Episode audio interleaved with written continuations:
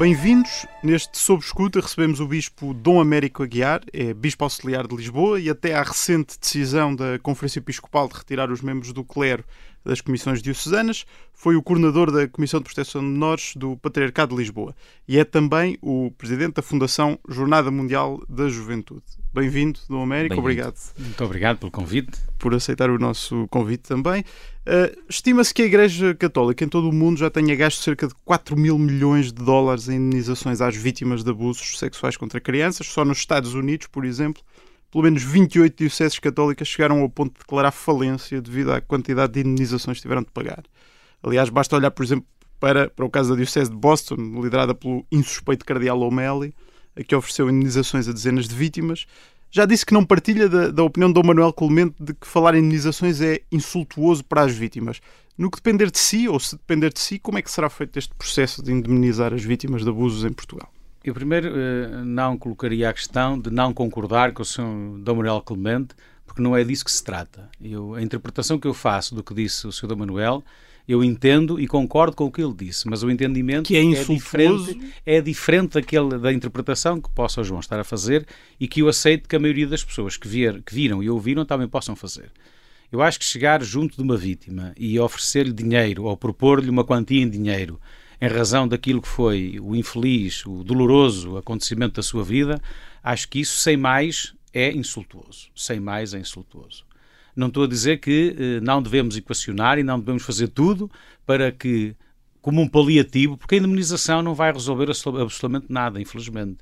Nós não podemos esquecer, eu tenho dito isso repetidamente, a dor não prescreve e estes acontecimentos acompanham as pessoas em toda a sua vida, permanentemente e não é um valor, muito ou pouco, que vai resolver o que quer que seja. Mas em agora, vários países é, do mundo a Igreja sim, deu é, indemnizações. É, Isso foi insultuoso? Agora, não, eu, eu acho que não devemos sublinhar a questão do Sr. Patriarca estar a dizer que não equaciona ou não se equaciona indemnizações, porque isso é insultuoso. Porque dizer isso soa, soa insulto.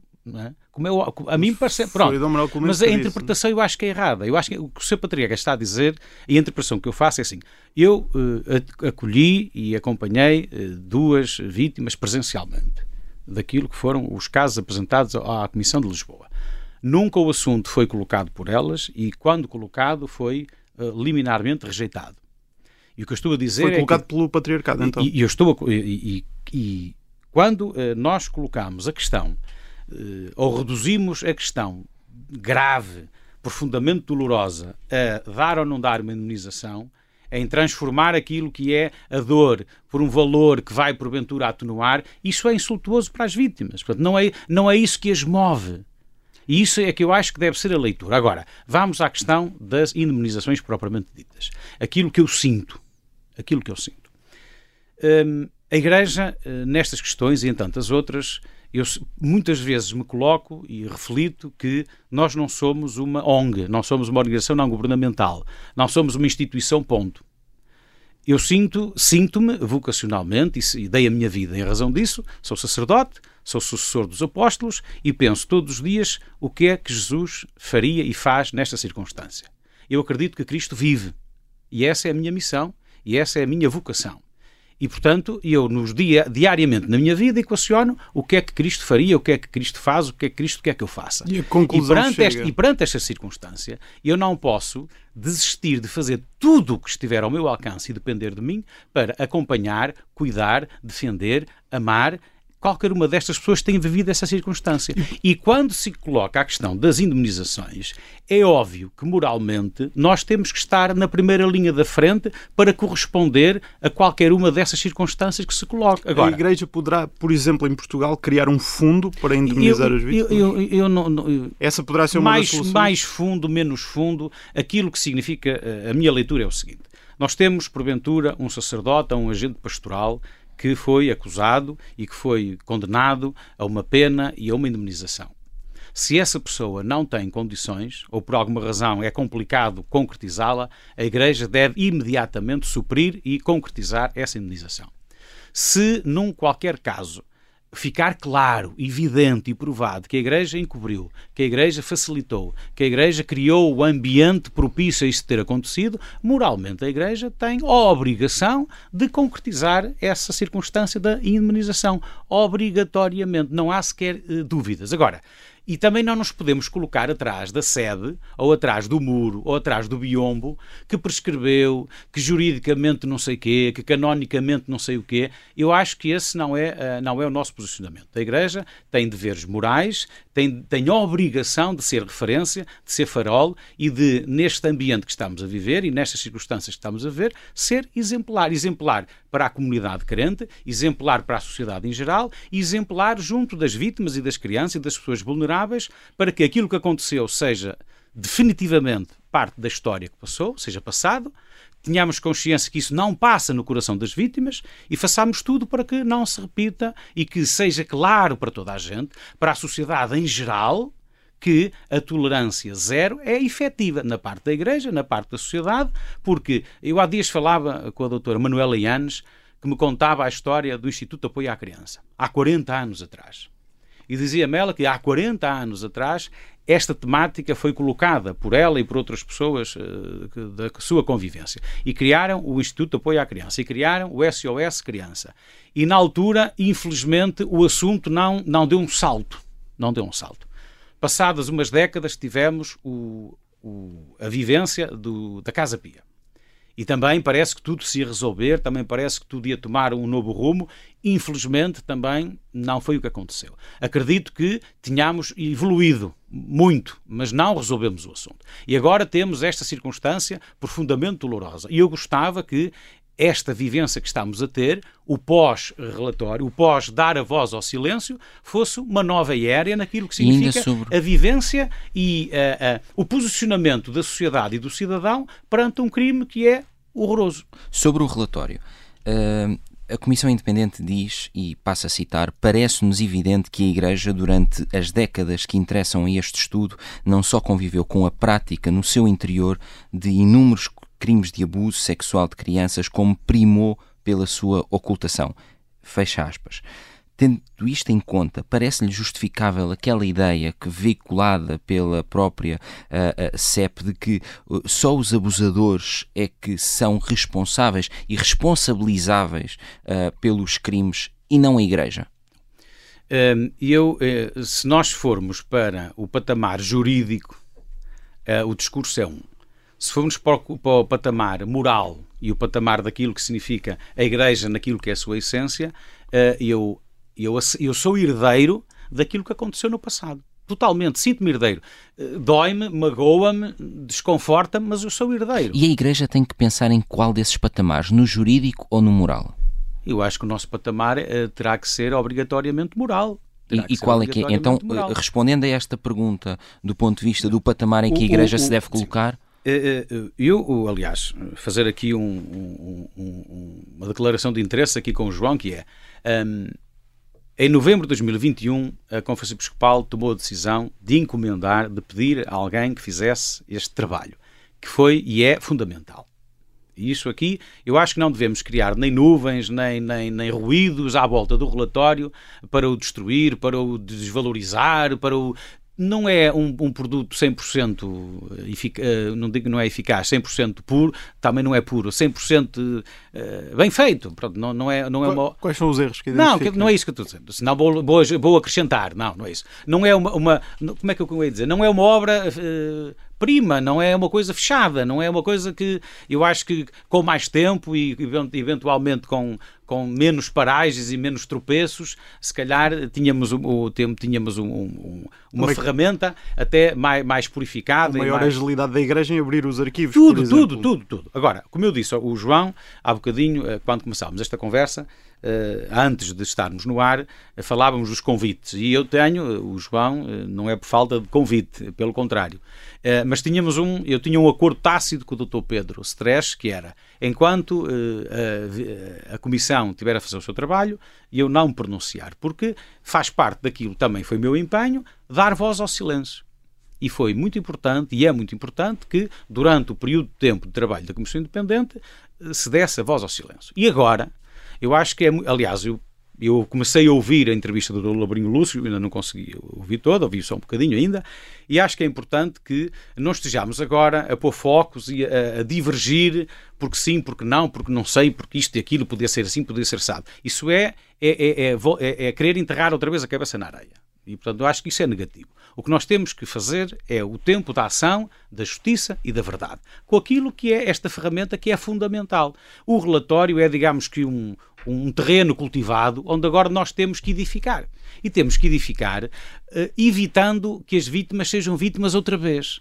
Porque eu, se me colocar no papel da vítima e ouvir estas conversas e estes desencontros, e o outro deu, o outro não deu, e a lista tem, a lista não tem, e devia ter, e porque é que não tem, e porque é que tem, eu acho que isto é revitimizá-las outra vez. Não é respeitar as pessoas que eh, abriram o seu coração, disponibilizaram-se, tiveram Mas tem a coragem sido a igreja. Tem sido a Igreja e a sua hierarquia, de facto, a ter vários desses posicionamentos públicos. Eh, eu- E por isso é que eu lhe perguntava aqui se, tendo em conta tudo isto, lhe parece justificável essa ideia eh, da Conferência Episcopal de que só os abusadores é que podem ser responsabilizáveis pelos crimes e não a Igreja quando há toda esta E- e- questão é, da bom, ocultação no relatório. E- Eu, eu, que é- assim, eu não sou erudito, não sou muito erudito. E, portanto, eu aceito que nós podemos eh, falar destas questões ao nível jurídico e canónico. E prescreveu, não prescreveu, os, os culpados são pessoas individuais que são condenadas e têm que cumprir pena, e nós acreditamos que o sistema é de reinserção social, essas coisas todas jurídicas e não sei o quê. Aceito, não não as domino, mas aceito, e estamos num Estado de Direito, não pode ser de outra maneira. Agora, esse não é o meu sentimento e não é o meu, o meu registro. Nós somos herdeiros de uma situação que aconteceu no passado e desejava que só tivesse acontecido no passado, que fosse um, um dossiê que está lá guardado e que agora nós vamos, eh, nós abrimos e queremos resolvê-lo dentro daquilo que é minimamente possível, porque infelizmente não é possível resolvê-lo. E portanto, aquilo que é o meu posicionamento, aquilo que é o meu sentir e aquilo que Cristo vivo me impele a dizer, a testemunhar e a trabalhar é para que nós acompanhemos as vítimas em toda a plenitude, em todas as circunstâncias, de maneira que as pessoas não cicatrizem a ferida, porque isso é impossível acontecer, eh, não apaguem o, sofrimento e a memória dolorosa que desse acontecimento, mas que se sintam eh, amadas, respeitadas, acompanhadas e cuidadas, com ou sem indemnização, com ou sem não sei o quê, mas que da nossa parte haja uma total disponibilidade para acompanhar cada pessoa na sua realidade. Muito bem. No, no dia 13 de fevereiro, quando o relatório foi, foi apresentado pela, pela Comissão Independente, naquela longuíssima conferência de imprensa na, na Gulbenkian, um, o Dom Américo não, não faz parte do Conselho Permanente, portanto não era um dos bispos que estavam na, na primeira fila, mas tenho a certeza que acompanhou tudo ao, ao minuto. O que é que sentiu naquele momento? Estava à espera de uma realidade com esta dimensão, aquele número dos quase 5 mil potenciais casos? Eh, também, quando passar o tempo da ação, da verdade, da justiça, podemos refletir e esmiuçar os números e as tabelas e, e todas essas circunstâncias. Mas qual foi o assim, seu sentimento não é? ao, ver, ao ver aquela realidade? E, ó, ó, João, eh, aliás, eu penso que o João e eu não ficámos muito admirados. Quem, ao longo dos últimos anos, tem acompanhado, tem lido, tem estudado, tem investigado e tem tentado aproximar-se deste dossiê e desta realidade, não fiquei nem muito nem pouco. A única coisa que me causou alguma perplexidade mas compreendo uh, as duas partes. Aliás, já ouvi o Dr. Daniel Sampaio, já ouvi o Pedro Stress, já ouvi o Dr. Souto Moura, já ouvi várias pessoas, aquilo que foi a maneira de expor uh, alguns relatos. Não é? Acredito que isso possa sensibilizar e, e, e, fazer acordar o cidadão para a gravidade e para o horror do acontecimento, mas também aceito que algumas vítimas se possam ter sentido desconfortáveis ao identificarem-se de uma maneira tão pública com aquilo que foi um relato íntimo e privado da sua vida, de um momento tão doloroso. Tirando isso, a, a mim não, não, não me surpreendeu, infelizmente. Agora, reforçou e reforça e tem de reforçar em todos e cada um de nós, pessoas com responsabilidades na Igreja e na sociedade, a, a, a decisão definitiva da tolerância zero, da transparência total. Então, mas se assim é, se não, se não ficou surpreendido, eu de facto também não, como dizia, depois desta realidade já ser conhecida em vários países do mundo, já ao longo das últimas quatro décadas, podemos situar assim, porque é que os bispos portugueses, ou muitos, não, não, não generalizando, mas vários bispos portugueses, continuaram até tão recentemente, em alguns casos da última década, a dizer que em Portugal isto eram casos pontuais, uma realidade dos países anglo-saxónicos, por aí fora. É assim, hum, o, aliás, o João lembra-se certamente, aliás, também é, fica na minha pegada, não é? quando me colocaram a questão do relatório, a certa altura, e eu disse, e disse eh, sem, sem qualquer eh, peso negativo ou, ou, ou, de sacudir, quando eu disse que eh, achava importante que fosse transversal à sociedade. Porquê? Exatamente pelo conhecimento, infelizmente, da realidade do terreno. É? Mas a leitura que foi tida é que eu estava a sacudir, é? que era só para se fazer todos, que é para diluir os da Igreja. E não era esse, sinceramente, o meu sentimento. Mas pronto, faz parte da via sacra que temos que percorrer. Agora, aquilo que é, nós temos 21 dioceses, isso também é importante sempre dizer, não há Igreja Católica Portuguesa, existem 21 dioceses, 21 realidades, com 21 bispos, novos, menos novos, mais experientes, menos experientes, mais sensíveis, menos sensíveis, há quem diga progressistas, conservadores, altos, magros, gordos e baixos, ia dizer barbas e sem barbas, mas acho que com barbas não há nenhum, que, é que me lembro agora. Mas a reação e a, a, a, a leitura que fizeram antes é? e que fizeram depois, de facto, há, há, há uma sensação evidente para, para, qualquer pessoa que há aqui um, há um desfazamento, seja de tempo, seja de reação, seja de, de assimilação da profundidade e de, da gravidade, não creio, mas da profundidade da necessidade de cada diocese agir em conformidade. É? Isso, isso acredito que sim. Mas, como eu tenho dito, acredito acredito profundamente, porque conheço os bispos em causa, acredito que nós vamos chegar mais semana, mais menos semana, vamos chegar a um ponto de maior sincronização e de acerto de passo naquilo que é essencial. E o essencial é não perder o balanço, não perder agora esta fase da ação, da verdade e da justiça. E não podem ficar dúvidas, não é? Eu tenho muita pena que neste processo da, das listas e da reação das dioceses, tenho muita pena que uh, uh, o modo como as coisas aconteceram, não é?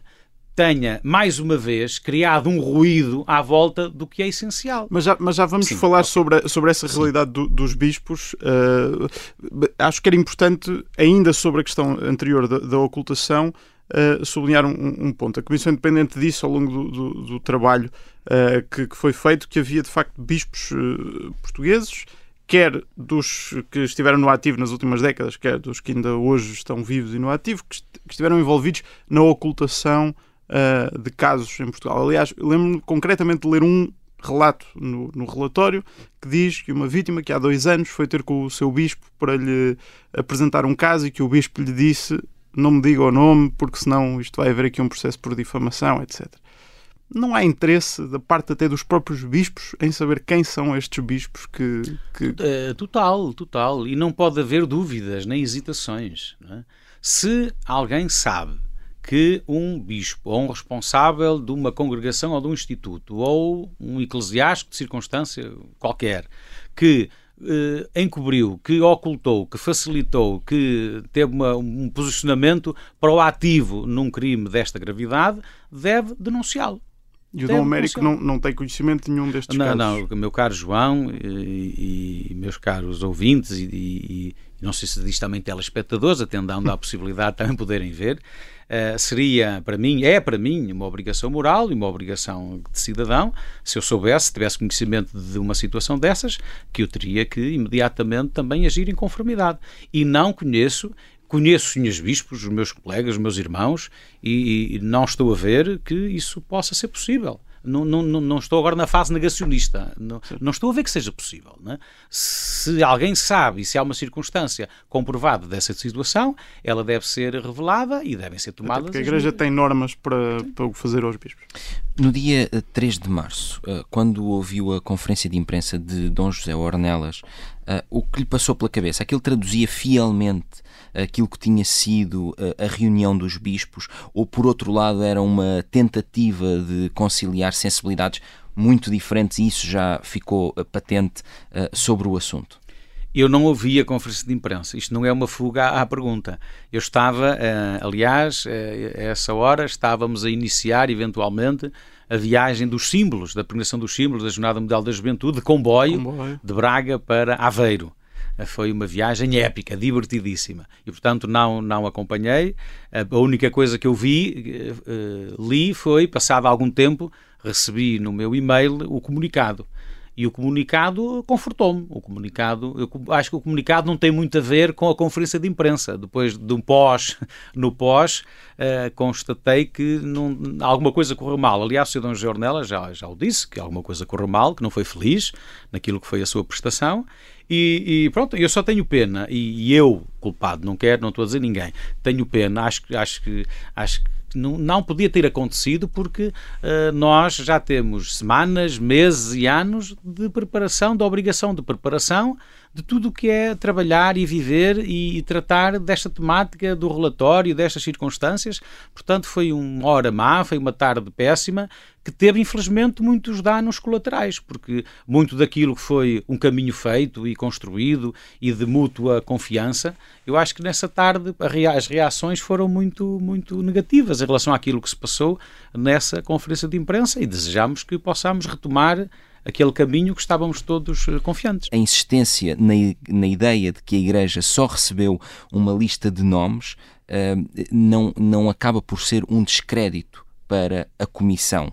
Afinal, foi uma lista de nomes compilada por esta Comissão Independente uh, e que Uh, ainda há poucos dias uh, ouvimos Laborinho Lúcio ao Observador dizer que funciona como um apenso do relatório eu não queria acrescentar ruído ao caminho que estamos a fazer. Nós temos que agradecer muito ao Dr. Pedro Stress e a toda a equipa da Comissão Independente o trabalho que fez. Temos que agradecer à, ao grupo do, do, da Comissão Histórica, não é assim que se Grupo diz? de Investigação Histórica. Do Dr. Francisco Mendes, que em menos tempo, em razão das etapas da via sacra do acesso aos arquivos, aconteceu. Temos que agradecer. Ponto. É como eu disse há bocadinho, podemos daqui a algum tempo refletir o que é que podia ser diferente, o que é que se podia ter combinado para que as coisas fossem diferentes, o que é que se podia ter articulado, podemos fazer isso tudo. Mas isso é criar nuvem à volta do que é essencial. Mas nem estava a perguntar-lhe se é só uma lista, estava a perguntar-lhe se todo esse ruído que foi criado uh, e foi criado com muitas declarações públicas por parte da hierarquia da Igreja, em si e na sua opinião se uh, uh, acabou por se transformar num certo descrédito para esta comissão independente que aliás part, uh, cuja criação partiu da própria não, igreja não, não, não creio não, não, eu acho que tudo isso só ajuda a criar o um nevoeiro e a desviar o olhar do que é essencial. Tudo isso, as declarações que foram proferidas? Não digo as declarações, é essa, porque é assim, vai lá ver uma coisa. Eu sou da comissão, era da Comissão de Diocesana de Lisboa. E vamos ser factuais. O que é que nos foi entregue foi uma folha A4 com 24 nomes. Ponto. Ponto. Mas a Comissão garante que os bispos sabiam. Oh, oh, oh, João e Carlos, é assim. O que é que foi, o que é que foi entregue? Vamos aos factos. O que é que foi entregue? Uma folha A4 com 24 nomes. Ponto. Uh, sabia, não sabia, tem dados, podem, podem ter acesso, pode ser, o, pode ser tudo. O que é que foi entregue à Comissão Diocesana de Lisboa eh, nas mãos do Sr. Patriarca que recebeu no dia 3. Uma folha A4 com nomes. Ponto. Mas assim temos que fazer a pergunta a seguir, que é, conheciam esses 24 nomes? Eh, agora, eh, então vamos lá. Nessa essa lista de 24 nomes, e, eu, eu, eu, não, porque estamos a falar, não, não nos podemos esquecer, estamos a falar uma lista 1950, claro. atualidade. Quando digo que se conhecia, não é pessoalmente, mas se a Diocese tinha conhecido. Oito, oito, oito, oito nomes foram identificados como sacerdotes falecidos. Uhum. Quatro nomes foram identificados como desconhecidos, portanto, até o momento não sabemos, não conseguimos identificar. Podem ter sido sacerdotes, podem ter sido leigos, não conseguimos identificar. Uh, depois há quatro ou cinco casos são os já conhecidos e trabalhados e mediatizados.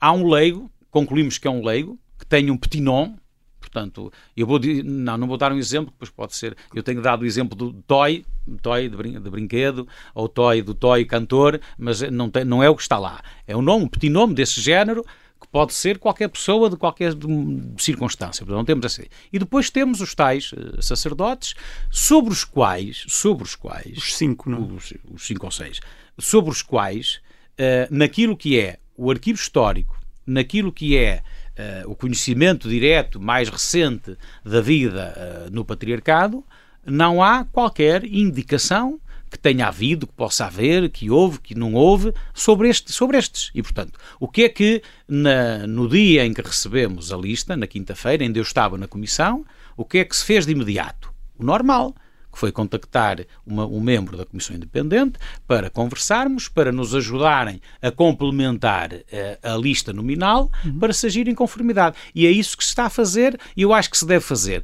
sem ruído, sem stress, sem nada. Portanto, é um processo que quem esperou 30 anos, 40, 20 ou 10 ou 5, também não há de ser fatal esperar 15 dias ou uma semana. E eu acho que o respeito pelas vítimas também tem que significar o respeito pelos tempos, porque assim, a Diocese A respondeu logo na terça-feira ou na segunda. A Diocese A teve uma lista de dois ou três que já conhecia, que já eram, eh, já estavam validados, portanto não há problema nenhum. Agora, o nosso caso, eventualmente, que eu não conheço, eventualmente a situação do Porto, que tem uma lista extensa e também solicitou, penso eu, dados à Comissão respectiva. Eu acho que tudo isto de, devia ter sido feito com mais uh, reserva, uh, sem criar ruídos que desviam a atenção para o que não é essencial, porque o essencial foram as pessoas que abriram o seu coração.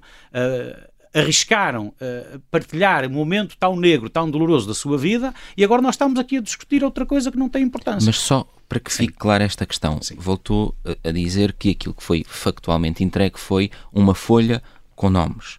E daí se ter dito em público foi uma lista. Eh, mas eh, ainda nos últimos dias, aqui no Observador, o Dr. Laborinho Lúcio disse e deu até um exemplo que é: se eu combinar com alguém que vai haver um casamento e digo, olha, mais tarde eu envio a lista do, do, dos convidados, se eu depois envio uma lista com uns nomes, as pessoas já sabem que são os convidados.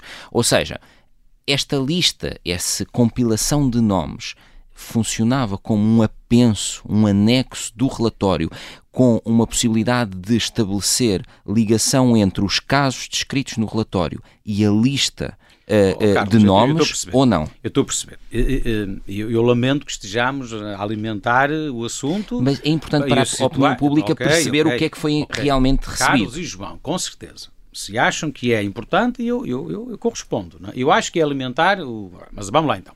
Por exemplo, uma coisa que eu penso ser muito. Uh, que poderia ter feito toda a diferença.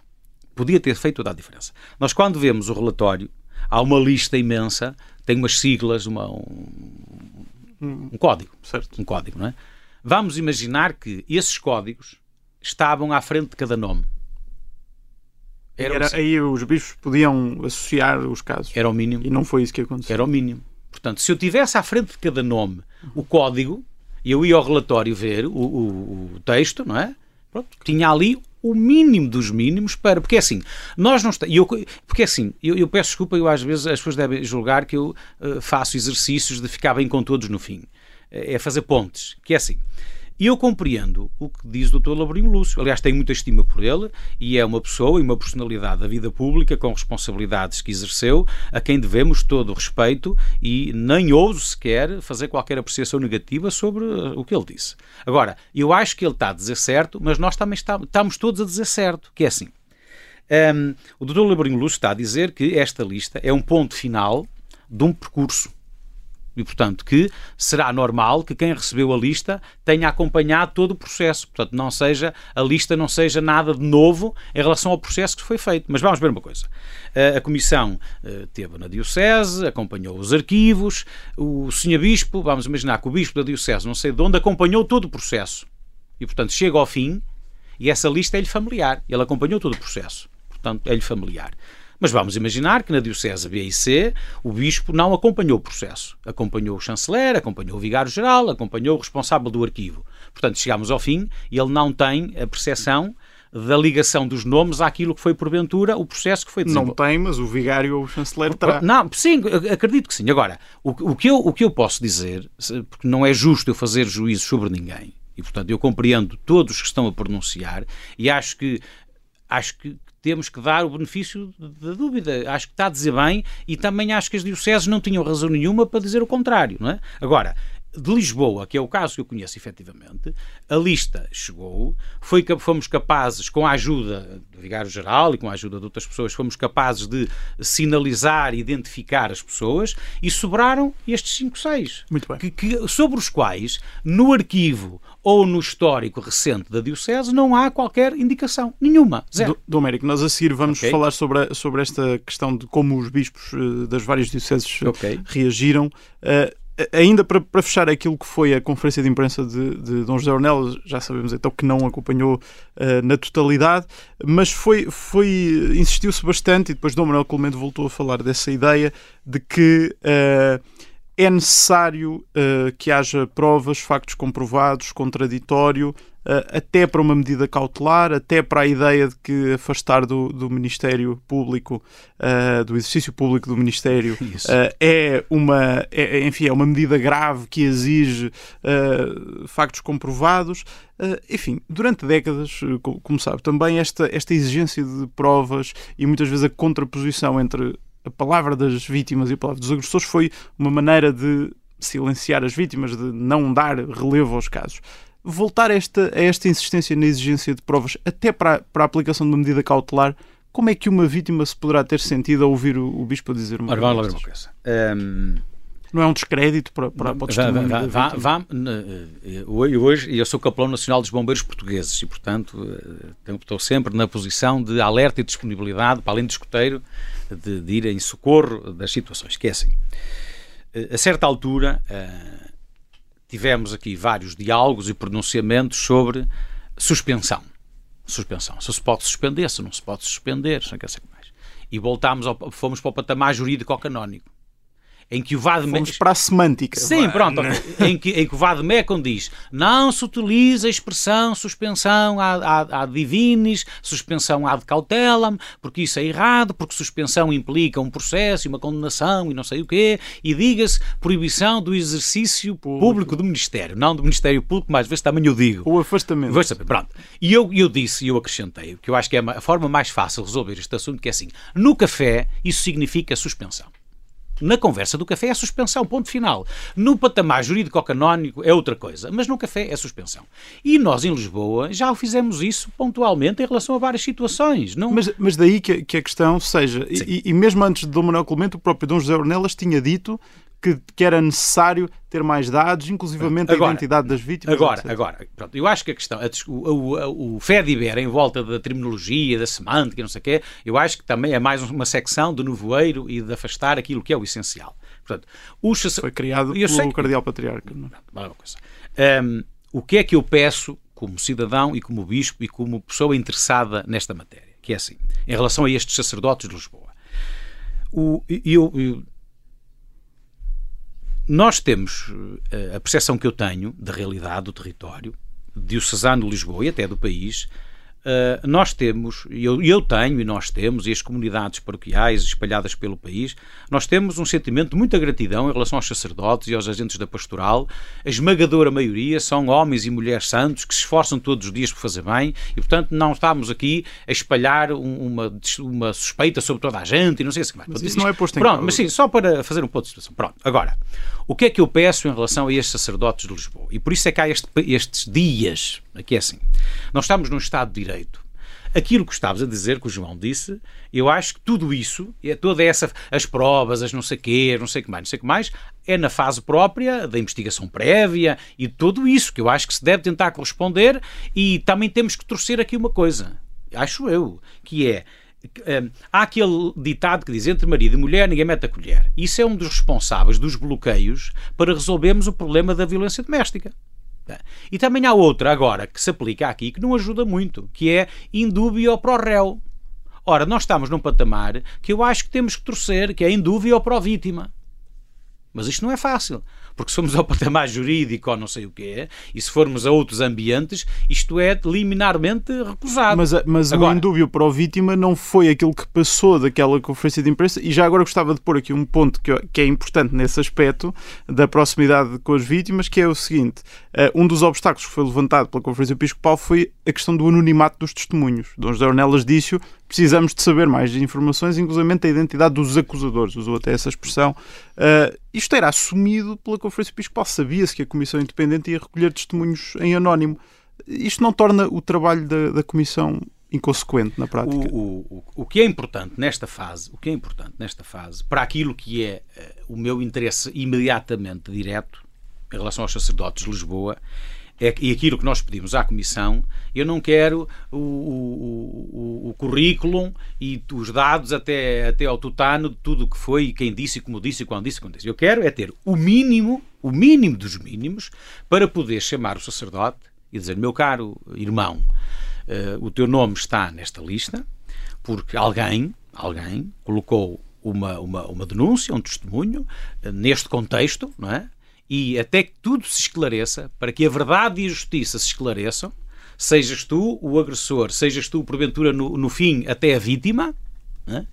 Uh, vais ser proibido o exercício público do Ministério, vais ser afastado, vais ser não sei o quê. Isto não é nenhuma, nenhuma sentença, não é nenhum juízo de valor sobre ti, mas é o modo como na sociedade, na Igreja e no, no, no, no contexto em que estamos a viver, é a transparência total que tem que ser efetivada e vai acontecer. Agora, se chamar um sacerdote e dizer, olha, eu não sei o que é que disseram, nem quando, nem não sei nada, não sabemos nada. O seu nome está aqui, o senhor a partir de hoje está suspenso, vamos não sei o quê. Eu acho que nestes 15 dias, ou lá quantos são, são essenciais para que nós tenhamos o mínimo dos mínimos para podermos agir em conformidade. E sem colocar, eh, eu não sei como é que isto, eh, como é que isto depois se concretiza, não é? Aquilo que estamos a dizer, que é é lógico que nós estamos num Estado de Direito, é lógico que a presunção de inocência deve ser um, uma realidade. É lógico que o direito à defesa, o direito não sei que, tudo isso tem que ser garantido, mas estamos perante um crime que tem muitas fragilidades de, de prova e tem muitas fragilidades de, de, enfim, não sei, de terminologias e, portanto, temos, temos de ter todos consciência disso. Mas, então, só para concretizar, não vai pedir muitos dados, não, não foram pedidos muitos dados, mas a, a identificação das vítimas uh, é pedida? Eu penso, que, eu, eu, penso que a identificação das vítimas não deve ser dada aos, aos possíveis abusadores. E às dioceses? E às dioceses. Eu, não, eu, eu, pessoalmente, não, não, porque eu não, não quero, eu não sou erudito das leis e não sei o quê, portanto não, não sei o que é que estou, posso estar a dizer baboseiras. Não é? Eh, eu acho que nesta fase daquilo que significa tomar uma decisão de afastamento do exercício público do Ministério não, não é essencial. Absolutamente não é essencial. Lisboa não pediu. De Lisboa não pediu nada em especial. De Lisboa pediu os dados mínimos para poder agir. Uh, as palavras de Dom Manuel Clemente foram uh, muito uh, criticadas. o cardeal, exatamente por se ter entrado aqui numa lógica de legalismo que até já falámos aqui. O, o senhor acha que se deveria ter entrado por essa lógica neste, nesta fase, neste caminho que está a ser feito no pós-relatório? Eu acredito que, e conhecendo o Sr. Dom Manuel, como conheço, que o Sr. Manuel é sempre muito, tenta ser sempre muito preciso e muito objetivo e muito sistemático e muito académico naquilo que são, eh, e eu não tenho essa capacidade, já estou farto de dizer aqui não, que não tenho, não, nem tenho conhecimento direto, nem tenho assim, a prática dessas circunstâncias.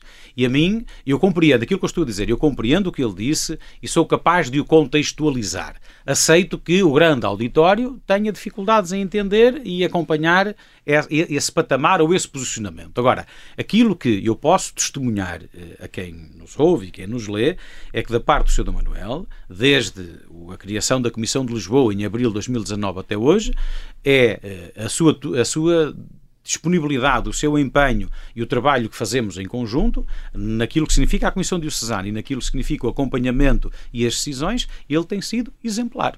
Como é que vê então, por exemplo, e, e, e prometi que íamos chegar aqui a esta parte, a atitude de, dos bispos? Lembro-me de dois, de Angra e Évora, que foram logo os primeiros dois a anunciar as suas, as suas decisões, eh, que afastaram preventivamente uh, os nomes que, que, tinham lá nas listas, uh, justamente agora enquanto averiguam, enquanto recolhem informação, etc. O, o, o João, uh, e eles fizeram aquilo que nós faríamos também se tivéssemos os dados mínimos, que eles já tinham.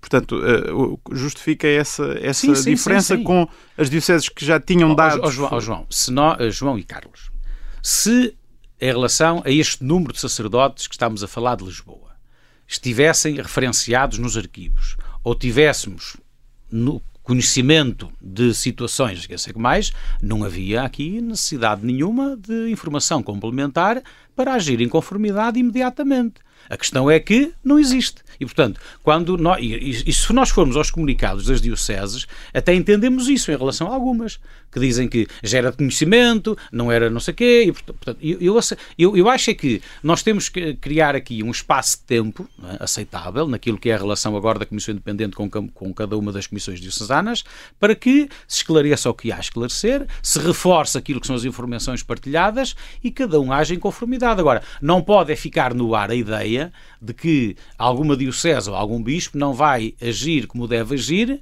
porque não lhe apetece ou porque não concorda ou porque não sei o quê. Agora, eu acho matéria... que a única coisa que está a, a, a, a causar aqui algum, algum, algum, algum intervalo é o acesso a informações mínimas para agir. Sobre essa matéria ainda disse recentemente que o patriarcado uh, de Lisboa nem sequer uh, contactou os padres visados antes de, deste pedido adicional de, de, de informações. Porquê? Os próprios até poderiam livremente querer afastar-se enquanto decorre a investigação ou até admitir os factos, como aliás, lembro, aconteceu em Viana do Castelo. Ou seja, se, é perceptível uh, que possam precisar de mais informações, mas por que não contactar Carlos, logo os Carlos e João? Eu aceito essa leitura, mas não concordo e aceito quem pensa diferente. Chamar um sacerdote e dizer-lhe o senhor está na lista, sem termos qualquer informação suplementar, eu acho que é uma violência e é, e é, e é qualquer coisa de muito grave, principalmente se a pessoa estiver a mil e tiver, não tiver nada a ver com o assunto objetivamente, quer dizer, não, seja um dano colateral de uma referência até de um equívoco ou de uma coisa qualquer. Acho que isso é um. Eu, não, eu, eu aceito quem pensa diferente e, e, e, considero positivamente quem pensa diferente, mas o nosso, o nosso posicionamento e o nosso pensamento é que Mal tínhamos os dados mínimos, contactámos e falámos com cada um dos sacerdotes. Só para acho clarificar. Que, respeito a todas as partes. Para clarificar, então, e tenho de, de retirar do que diz que discorda de quando o Laborinho Lúcio garante que todos os bispos portugueses tinham dados suficientes para tomar medidas preventivas já numa primeira fase. Não digo que eu não concordo nem discordo. Aliás, não tenho. Não Mas está a dizer o oposto. Não, não, não, não estou a dizer assim. Em, eu só te posso responder sempre em relação a Lisboa. Lisboa. Em relação a estes sacerdotes sobre os quais pedimos dados, o, o, o Patriarcado de Lisboa, o Senhor Patriarca e eu não temos dados que nos permitam ter tomado uma decisão antes daquela que vamos tomar após as informações. Não, é assim, faltámos a uma aula, uh, peço faltámos a uma aula, faltámos a uma reunião, faltámos a um momento em que isso foi partilhado, uh, Pode ser que sim. Agora, não temos informação que nos permita, em relação a estes sacerdotes, tomar a decisão com o mínimo de segurança e conforto. Não temos. Eh, não é culpa do Dr. Labrinho Lúcio, não é culpa da Comissão Independente, não é culpa absolutamente de ninguém. E se for culpa, é nossa porque, porventura, escapou-nos alguma parte do processo. Recebendo essa informação, confirmando-se uh, uh, suspeitas de crimes de abuso em relação aos nomes que constam uh, e, e, sobre os quais têm agora dúvidas, o patriarcado está disponível para este afastamento preventivo. Imediato. Vamos então passar novamente para, para a questão do relatório onde, onde ficámos há pouco. Uh, e, e, gostava de lembrar a, a, parte final do relatório que tem várias recomendações à Igreja. E um dos aspectos mencionados com, com maior clareza uh, é, é uma das principais recomendações, até do ponto de vista conceptual da Comissão, é o de que a Igreja ainda insiste muito numa, numa certa linguagem que não coloca a vítima no centro. Por exemplo, ao continuar a classificar até no, no VADME, como que citou, uh, os abusos de crianças como um, e passo a citar, pecado externo contra o sexto mandamento do decálogo cometido por um clérigo contra um menor. Só lembrar que o sexto mandamento é o não cometerás adultério e que o catecismo, uh, nesse capítulo, ainda faz uma outra coisa, como incluir no mesmo saco das ofensas à castidade coisas tão diferentes como uma violação e o sexo fora do casamento ou a masturbação. Esta forma de diabolizar permanentemente a sexualidade humana, não, não, na sua opinião, não, não contribui para que ao longo da história a Igreja tenha ocultado crimes sexuais dentro de, das suas próprias portas e até para, em certos momentos, culpabilizar as vítimas, forçá-las ao silêncio, como se fossem cúmplices de um pecado? Eu, eu, eu, creio e acredito e confio totalmente naquilo que é o caminho que o nosso querido Papa Francisco nos está a ajudar a percorrer. E mesmo nesta secção, neste assunto, nesta até no contexto que acabaste de descrever e com a gravidade que isso significa, acredito muito que vamos fazer caminho e que, e, aliás, eu costumo dizer, eu acho que nós temos, nós igreja, há três temas que são sempre muito é a sexualidade, é o dinheiro e é o poder. São, são três alicerces, são três colunas, sempre muito. Uh, enfim. E aqui a questão do poder não, tem, tem um. E portanto, eu acredito que nós vamos fazer um caminho. E o Papa Francisco é o nosso guia e é a nossa referência, e nós vamos, estamos e vamos fazer um caminho. E acredito profundamente que, espero podermos estar aqui, os dois, os três, daqui a 10 anos ou 20, já um bocadinho gastos, não é? Mas felizes por constatarmos que as coisas fizeram caminho e que, se foram ultrapassadas, foram resolvidas, que não repetimos estes crimes, que não existem vítimas frutos destes crimes e que foi feito o que devia ter sido feito. Mas pode ser preciso, por exemplo, como estava a dizer, mudar o catecismo neste, eh, neste aspecto? Eu confio totalmente, aliás, já falaste aí do cardeal O'Malley, uh, há muita gente na Igreja, a nível da Santa Sé, do Vaticano, do Padre Zollner, ou seja, há muita gente a trabalhar e eu acredito que uh, em cada momento, em cada circunstância, no futuro próximo, nós sejamos brindados e presenteados com, com, com situações. A, a Conferência Episcopal já prometeu, também neste âmbito, que é necessário rever os processos de formação dos padres até creio que em abril haverá novidades sobre, sobre a questão da formação dos padres. Uh, o que é que nos pode contar sobre isto? A formação vai incluir mais atenção à educação sexual, à sexualidade de, dos, de, de, humana e dos padres no geral? O, o, olha, uma coisa. Um, a formação de um sacerdote, e eu só posso responder, agora não é questão de Lisboa, só posso responder à experiência que eu tive no seminário entre 1995 e 2001, né, no Porto. E, e, nestes 20 anos, nestes 20 anos que passaram, uh, vamos, vou dizendo e vamos dizendo muitas vezes que há muitas áreas em que é preciso um upgrade, é preciso uma atualização, e é preciso um adjornamento, e é preciso uma. E, e olha, uma das questões é a comunicação.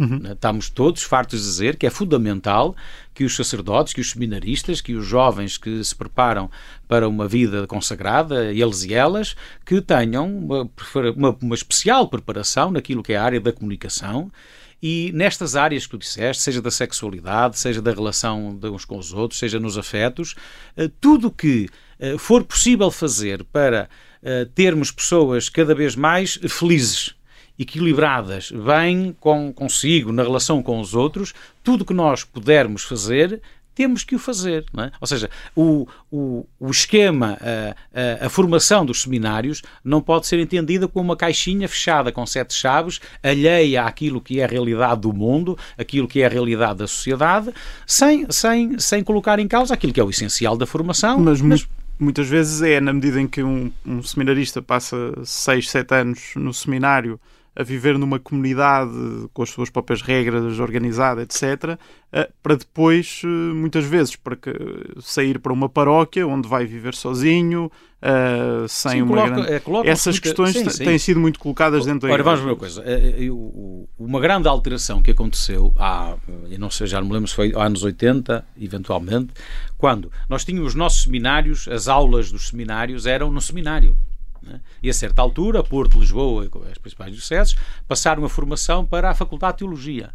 Essa mudança já foi uma coisa muito significativa, não é? Ou seja, tu passares das oito e meia da manhã às cinco da tarde no contexto da universidade, é? no convívio total, livre com jovens, uh, com realidades, com experiências, com vidas, com não sei, tu, essa mudança foi significativa e muito importante para aquilo que é a aprendizagem e o ciclo formativo. Depois tens uh, os seminários, uh, digamos, das congregações e dos institutos, que são uma realidade totalmente diferente. Uh, eu penso que temos vindo a caminhar. Todas estas realidades têm vindo a fazer o seu caminho. Agora, a Santa Sé até recomenda, é uma coisa chamada ratio fundamental dos seminários, e, portanto, as coisas estão a evoluir, estão a, estão a ser uh, equacionadas. Eu acho que só, só temos a agradecer que se possa evoluir, que se possa melhorar, de maneira a que um sacerdote, um religioso, uma religiosa, um consagrado, uma consagrada, quando inicia, inicia o seu eh, ministério, o seu exercício público do o seu exercício público do ministério esteja, eh, seja feliz, seja uma pessoa equilibrada e possa corresponder aos desafios que a sociedade lhe vai colocar. Uh, a Comissão uh, também recomendou uma revisão da imposição do sigilo de, de, confissão para os casos de abuso de menores. Acha que isto uh, alguma vez seria possível ou partilha uh, da opinião, por exemplo, do arcebispo, do arcebispo de Melbourne, que, que diz que era preferível ir para a prisão do que quebrar o, o segredo da confissão? Ora, ponto 1. Um, não vejo que seja sequer equacionável essa questão. Não vejo. E, aliás, também me coloco na fila dos mártires, se for necessário. Não, não estou disponível para revelar a quem quer que seja aquilo que me foi dito em confissão. Não estou disponível. E ao longo dos séculos a Igreja teve mártires, está aqui um disponível se for necessário. Mesmo que seja um crime de abuso. Aliás, eu já vi filmes em que, em que se vive a tensão e o sofrimento disso. E depois há outra coisa que eu coloco. Portanto, em relação ao sacramento da confissão, ponto final. Ponto final. Na sua opinião. Na minha opinião. Agora, há outra questão que eu, acho, que eu, dizer, eu às vezes penso, que é assim, eu não sei se a partir do momento que eventualmente fosse equacionável essa situação, se o, o, o pedófilo se ia confessar disso. Portanto, punha em causa a eficácia do, do sacramento. Ou seja, eu, eu, eu, vou, eu vou-me confessar, vou-lhe dizer, e sei que ele pode dizer, não sei se isso tinha causa e efeito, não sei, não sei. Agora, eh, ah, eu não sei o nome do filme, mas eu vi um filme em que é muito bem materializada essa tensão e esse sofrimento e, e, não gostaria de passar por ele. É um debate então que está fechado na Igreja. Imagino que, que também esteja a acompanhar o debate em torno do, da divulgação pública do relatório e por isso também algumas reações daqueles mais céticos dentro da Igreja. Tem havido vários, membros do clero, inclusivamente, a pôr em causa a credibilidade do relatório, a afirmar que aquele número é falso, etc. O que é que lhe parecem os argumentos destes, enfim, associados a alas mais conservadoras ou tradicionalistas da Igreja, uh, que recusam a credibilidade, uh, desde uh, uma simples afirmação de que os dados não têm valor científico, até à mais radical proposta de que foram feministas anticlericais a preencher os inquéritos, enfim, que resposta é que a Igreja, enquanto instituição a partir dos bispos, deve dar a, esta, a estes argumentos? um suspiro. então é assim. Um, nós tomámos uma decisão em novembro de 2021, arrojada, importante. Penso que todos com a consciência uh, do que iríamos viver. Isso acho que uh, não quero que a Igreja seja alvo de méritos nem de não sei quê, mas foi uma decisão arrojada, importante, eh, que foi tomada. Houve um grupo de trabalho que trabalhou eh, empenhadamente, não são não é, com falhas, com dificuldades, com problemas, algumas da nossa responsabilidade, outras porventura não. E eu sei ali, daqui a um ano ou dois, podemos fazer uma. O que é que podia ter sido diferente, o que é que podia ter sido não sei o que mais, mas acho que isso é só poeira após. após. Agora, este relatório é fundamental para construirmos o edifício novo. E é credível. Este é fundamental, é credível, é, só temos que agradecer. Não adianta nada estarmos a discutir o que não tem discussão. Porque podíamos fazer outro relatório. Se me disser assim, ah, o 4.800 e não sei quanto, eu, digo, eu, eu, eu, não sei se isto ajuda ou se é alimentar. Que é assim, eu digo sempre assim, aos meus amigos, uh, uh, eu, quando eu vou ler, e quando diz assim, ah, eu não sei o quê, mas estava em 20. Ah, eu também e o colégio todo. E não sei o quê.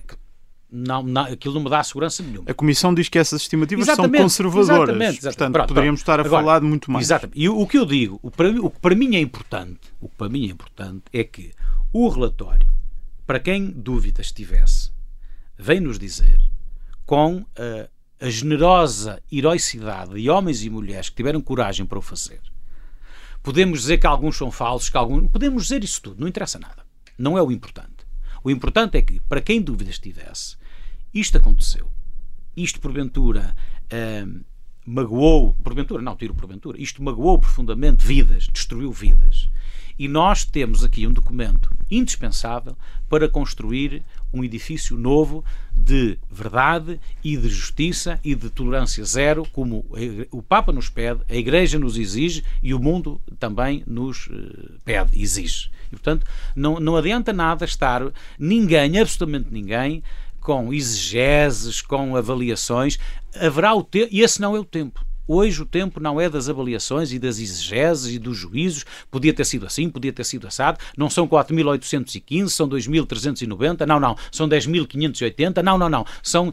Isso não interessa nada. São muitos e são demais. São muitos e são demais. É. Porque, exatamente. Portanto, não, a resposta é o relatório. Fomos nós que o pedimos, agradecemos e ele é a base da construção de um edifício novo. Ponto final. Um edifício conta também com comissões diocesanas, está de saída da Comissão do Patriarcado de Lisboa. Ah, que balanço faz deste deste, deste trabalho ao longo de três anos uh, e, e pergunto-lhe também se tem esperança que agora, uh, só com leigos, a Comissão possa uh, acabar por ser mais eficaz, nomeadamente naquilo que tem sido o, ponto questionado por muitos, que é a confiança que, a, que as vítimas têm nestas comissões. Carlos, são quatro anos. Quatro, não três, vê lá tu. 2019. 2019, 20, exatamente. 2023, exatamente. Bem, então é assim.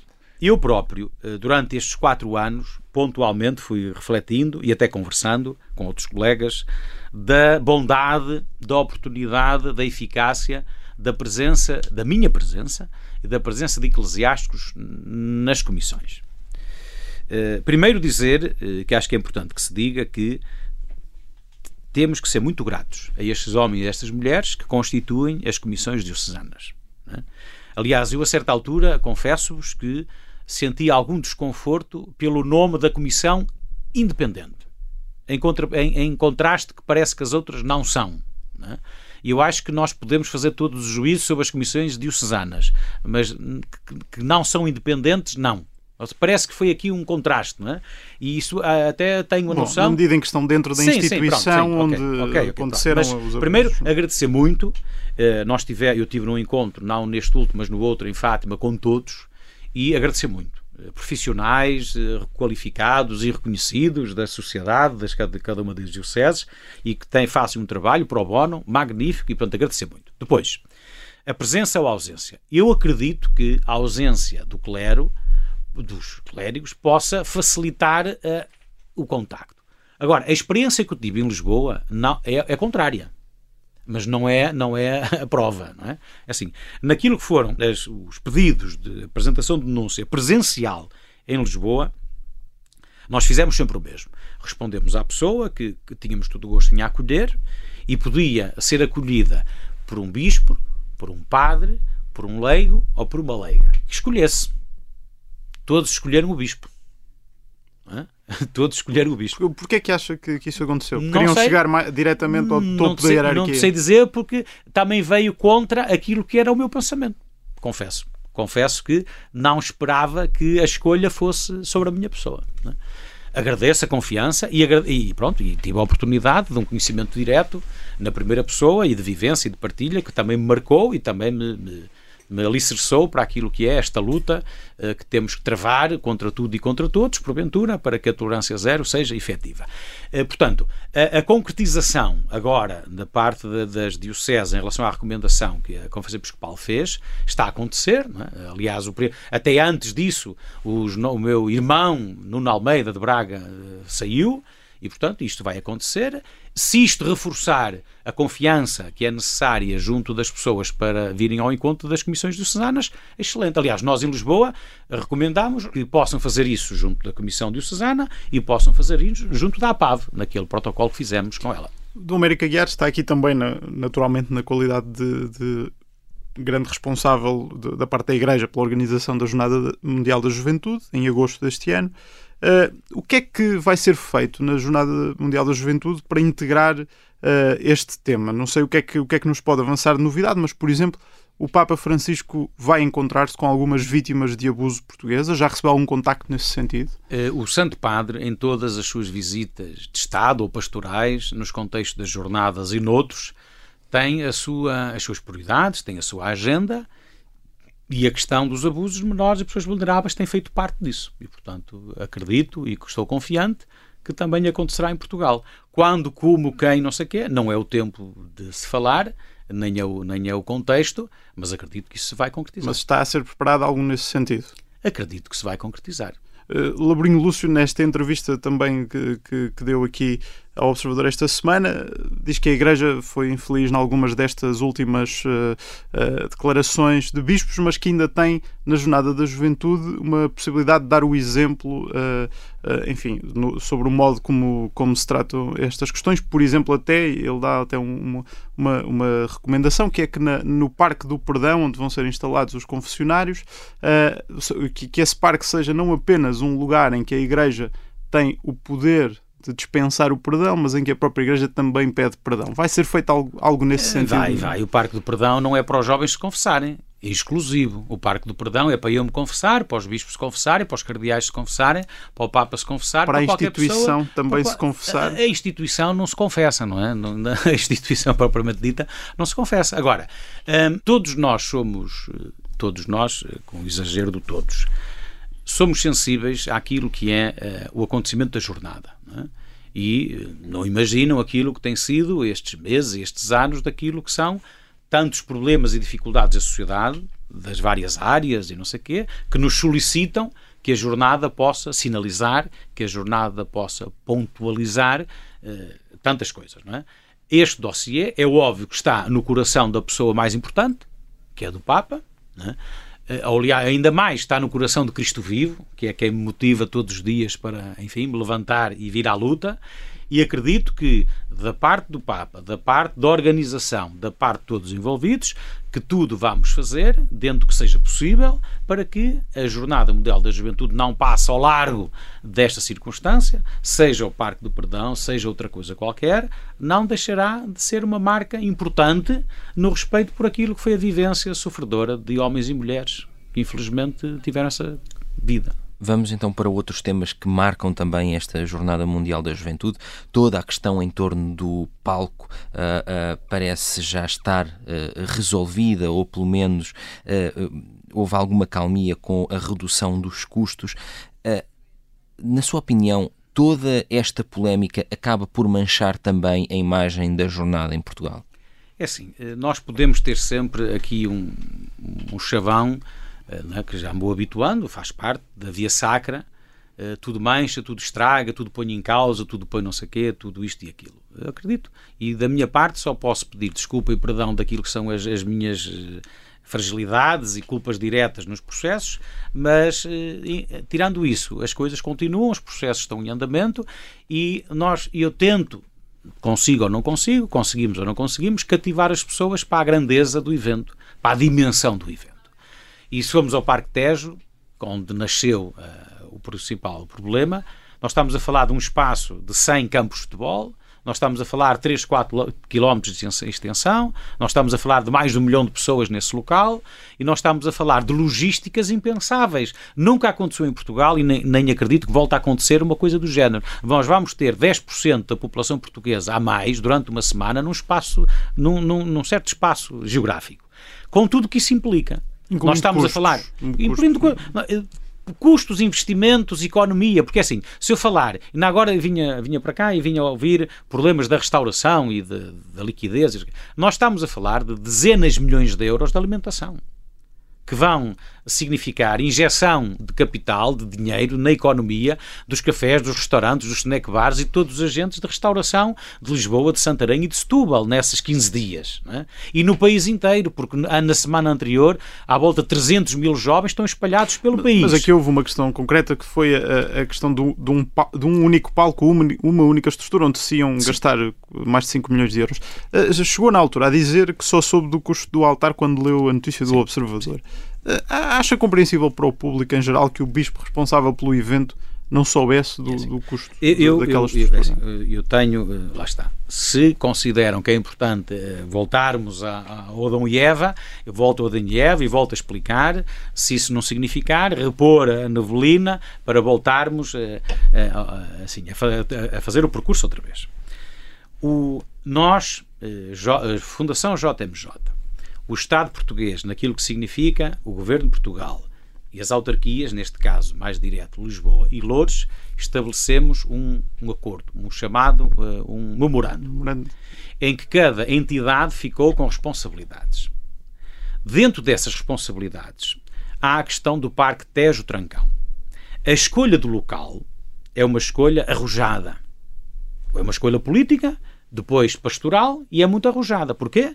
Porque estamos a dizer que vamos fazer a jornada em cima de um aterro sanitário e estamos a dizer que vamos prolongar a jornada por um espaço desclassificado, onde há um terminal de contentores e onde há um espaço abandonado de limite com o Rio Tejo Rio Trancão, do Conselho de Lisboa e do Conselho de Lourdes. O resto que sobra da intervenção do Parque das Nações, da Expo 98 e não sei o quê. E, portanto, e desde o início, que todos sabemos, que esta escolha tem custos suplementares de reabilitação, de preparação, para quê? Para a jornada naqueles dias, mas depois para o parque que vai nascer imediatamente a seguir, um parque verde que vai duplicar o espaço verde Mas do Parque das está, Nações. Está Pronto, sim, agora, a questão era se agora, é normal o, o bispo não agora, saber agora, do eu, valor. Eu vou, eu, vou, é assim, eu vou chegar lá. Vou chegar lá. Cada entidade ficou com as suas responsabilidades. Naquilo que significa o desenvolvimento das estruturas, estamos a falar do palco, uh, o, a Fundação, o Comitê Organizador Local, o COL, acompanhou primeiro com a equipa do arquiteto Manuel Salgado, na CERU, Sociedade de Reabilitação Urbana. Acompanhou o processo de desenvolvimento daquilo que seria a estrutura. Nós dando os nossos eh, apores, inputs, ou seja, aquilo que nós gostaríamos que o palco possibilitasse fazer isto, fazer aquilo, fazer não sei o quê, fazer não sei o que mais. E ao mesmo tempo, as engenharias, as arquiteturas foram trabalhando naquilo que é um dos problemas do espaço, que é o palco tem que subir o mais alto possível para ser visível o mais longe possível. E o que ficou? Ficou uma estrutura a 9 metros de altura para ser possível ser visualizado o mais longe possível. A certa altura acontecem as eleições autárquicas. E em resultado das eleições autárquicas há uma mudança de responsáveis da CERU.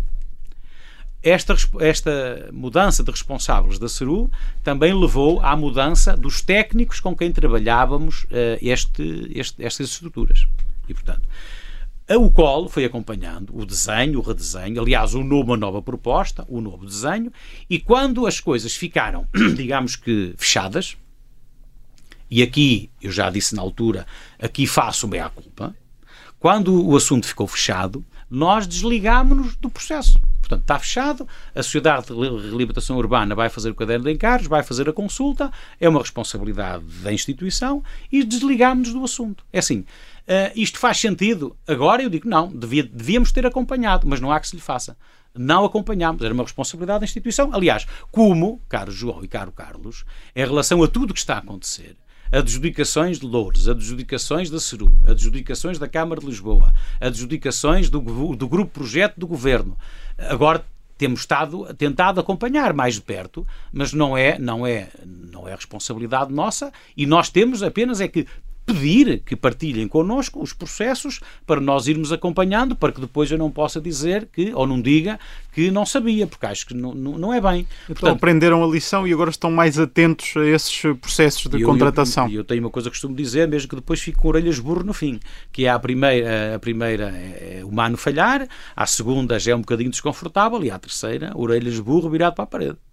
Falou uh, já como este processo começa ainda com Manuel Salgado, falou depois de, do momento em que chegaram a, as eleições autárquicas, que sabemos que tiveram um desfecho de alteração do rumo da, na Câmara de Lisboa. Um, em algum momento sentiu, se sentiu entalado numa luta política uh, em torno dos custos, uh, já nesta fase em que então passa a saber do valor? Assim, eu aceito que, que a noite eleitoral, né, que provocou a mudança dos protagonistas, nos tenha colocado em relação a alguns dossiês e alguns assuntos na, no ponto zero. Né? Ou seja, aquilo que tinha sido de 2019 até 2021, as eleições, penso eu, uh, de trabalho conjunto com o Dr. Fernando Medina e com o Dr. Bernardino Soares, em Loures, e com o Governo, um, significou mudança de protagonistas. E nós nunca tivemos, uh, o meu medo, o meu receio, o meu desconforto, nunca foi com os protagonistas. Os protagonistas é uma questão de nos conhecermos e depois, uh, enfim, aprendermos a, a caminhar é? juntos. Aqui a minha preocupação maior sempre foi a mudança das equipas. Dos corpos intermédios. É? E aí sim sentimos alguma dificuldade, não de obstáculo de ninguém em especial, mas da mudança efetiva das equipas. E nós tivemos, da parte de Lisboa e da parte de Louros, uma mudança quase total daquilo que são os responsáveis diretos, das estruturas das, das, das empresas municipais, e, e, isso gerou algum, algum, algum hiato, alguma dificuldade que está ultrapassada e que tudo está a correr da melhor maneira, mas não deixou de gerar, como é normal, algum, algum, alguma gaguez. É? Sobre, ainda sobre a Jornada da Juventude, e, e já para, para encerrarmos, uh, há uh, alguns relatos de que há um atraso ainda significativo no plano de mobilidade, que é uma peça central que depois é fundamental para a organização, para os transportes, tudo isso, que, e até a programação dos eventos e das dormidas, que, enfim, está, a, está a provocar atrasos em toda a organização do evento. Uh, neste momento, como é que está este processo? Já tem o, o plano de mobilidade? Já podem uh, começar a, a, concretizar alguns, alguma da, da, da programação da, da, jornada? Eu não concordo com o alarmismo de que ainda não temos ou que está atrasado e que essas coisas todas. Um, e, aliás, gostava de partilhar aqui com os nossos ouvintes, leitores, o seguinte. Há, há grupos de trabalho que se reúnem semanalmente, há muitos anos e que trabalham a saúde, que trabalham os transportes, que trabalham a segurança, que trabalham. Eu já aprendi o safety, security, aquilo que são as emergências, aquilo que são bem, todas as áreas. E eu só tenho que agradecer. Tenho que agradecer muito a todos os intervenientes. Aliás, às vezes estamos em registros sempre de alguma maledicência daquilo que são os serviços públicos, os trabalhadores públicos e isto e aquilo e aquilo outro. Eu só tenho que dizer bem de todos os intervenientes, todos, ao longo destes anos, magníficos. Forças Armadas, Forças de Segurança, Serviço Nacional de Saúde, todos, todos, todos, todos. E a questão do plano de mobilidade barra acessibilidades é de facto uma peça estruturante. Foi adjudicada pelo Grupo Projeto no final do ano 2022 e nós tivemos uma reunião. Eu estive presente, não, não consigo estar em todas. Aliás, eu para estar aqui hoje não estou noutras coisas e, e vice-versa. Bem, e nesta semana que passou, tive presente na última reunião com a empresa que está a fazer o plano de mobilidade, em que estavam presentes vários, eh, várias pessoas importantes na, nas instituições que estão, não sei o quê, e as coisas estão a acontecer. É assim, eh, eh, se tivesse mais cedo, se pudesse ser mais rápido, se, se, se, se, isso é tudo verdade que sim. Agora, está alguma coisa fora do calendário totalmente grave, não sei o que, não sei o que mais, isso não é verdade. Agora, era bom, era ajudava, dormia melhor, não tinha tantas preocupações? Certamente que sim. Até porque Agora, houve um ano adicional que foi dado pela pandemia pois, organização. Eu, eu, eu, eu, quando, quando eu fizer as memórias, que não vou fazer, eu não gosto de fazer memórias porque acho que é sempre injusto porque depois faltam as outras pessoas se pronunciar. Mas eh, este ano mais não é efetivamente um ano mais, porque infelizmente nós fomos todos chamados a outras prioridades, a outras preocupações e este prolongar não foi um tempo mais e até pausa. em algumas coisas foi uma pausa e foi um desgaste para muitos dos eh, nossos colaboradores. E com, com esta uh, ideia sobre o ponto da situação na jornada, na organização da Jornada Mundial da Juventude, chegamos ao fim do Sob Escuta com uh, Dom América Guiar, Bispo Auxiliar de Lisboa, que foi até recentemente o coordenador da Comissão Diocesana de Proteção de Menores do Patriarcado de Lisboa e que falou hoje sobre uh, o que chama de nevoeiro criado nos últimos dias com as declarações proferidas em público, nomeadamente por diversos bispos, e também abordou os desafios desafios que se têm verificado na organização da Jornada Mundial da Juventude. Muito obrigado. Obrigado, Carlos. Obrigado, João. E sob escuta permanentemente.